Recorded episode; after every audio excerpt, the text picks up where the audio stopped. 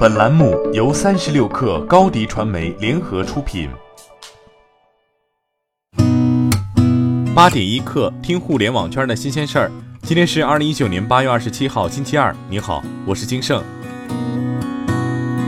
马化腾昨天在重庆智博会演讲时表示，腾讯将与长安一起在长安即将发布的新车上展示全新的语音交互的车载微信。微信车载版由腾讯微信团队主导设计研发。腾讯车联团队一起打造这个车载微信到底什么样？此前腾讯数码曾做过测评，它在功能上做减法，回归工具属性，有消息播报与回复、查看未读消息、发送消息以及语音通话，但不能看朋友圈、发红包、发表情包等。而且使用方式也有所不同，车载微信采用的是语音输入与按键操控结合的交互方式，方便车主在驾驶中进行操作。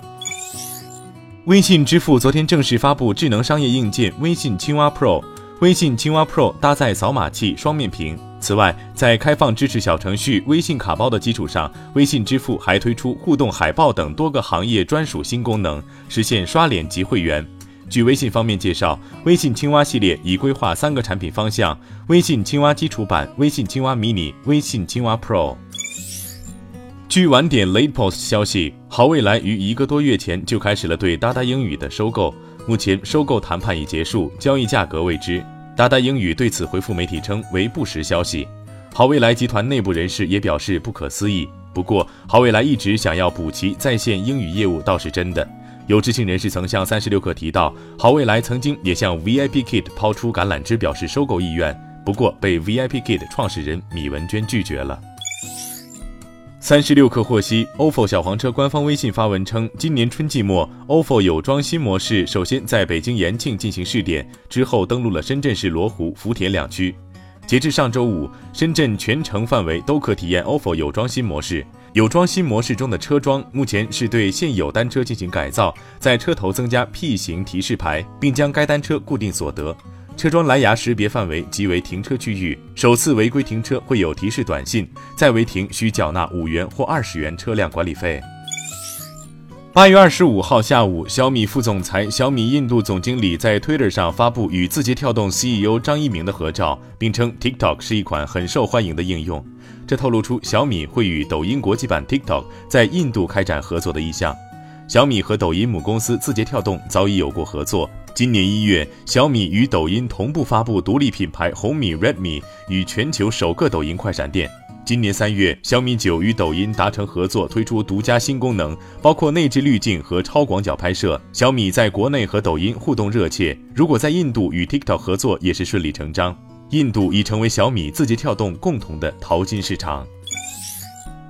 二零一九世界人工智能大会将于八月二十九号在上海举行，届时阿里巴巴集团董事局主席马云将与特斯拉 CEO 埃隆·马斯克展开双马对话。据接近马云的知情人士透露，马云还没与马斯克最终确定对话主题。新京报记者从特斯拉内部人士处获悉，此次对话的主题尚未确定。不过，知情人士透露，二人的对话时间将长达半小时左右，以大会要求为准。从特斯拉工作人员处获悉，特斯拉原定于九月初的全系涨价提前至八月三十号。这次涨价主要是因为汇率变化，如果还是等九月再涨，以现在的价格卖就亏了。多家特斯拉门店确认，特斯拉总部已发邮件通知涨价，预计将从八月三十号上午十一点开始调价，具体调价幅度可能在百分之三左右。此外，上述特斯拉工作人员透露，受关税政策影响，预计十一月到十二月之间，特斯拉价格还会有一次大涨。八点一刻，今日言论，在近日举行的二零一九世界旅游与住宿行业数字化峰会上，OYO 酒店首席技术官邹佳说，未来酒店商旅行业的竞争不再是传统意义上的竞争，而是技术上的竞争，技术决定了运营的效率与能力，将给行业带来颠覆性的变化。在美图财报沟通会上，美图 CEO 吴新红说，未来会以美图的名义和小米打造一个全新产品线，并将于明年推出。相对于性价比，美图和小米已经达成一致的观点，价格不是关注第一要点，将会更关注产品力，让价格有更好的支撑。好，今天咱们就先聊到这儿。编辑崔彦东，我是金盛，八点一刻，咱们明天见。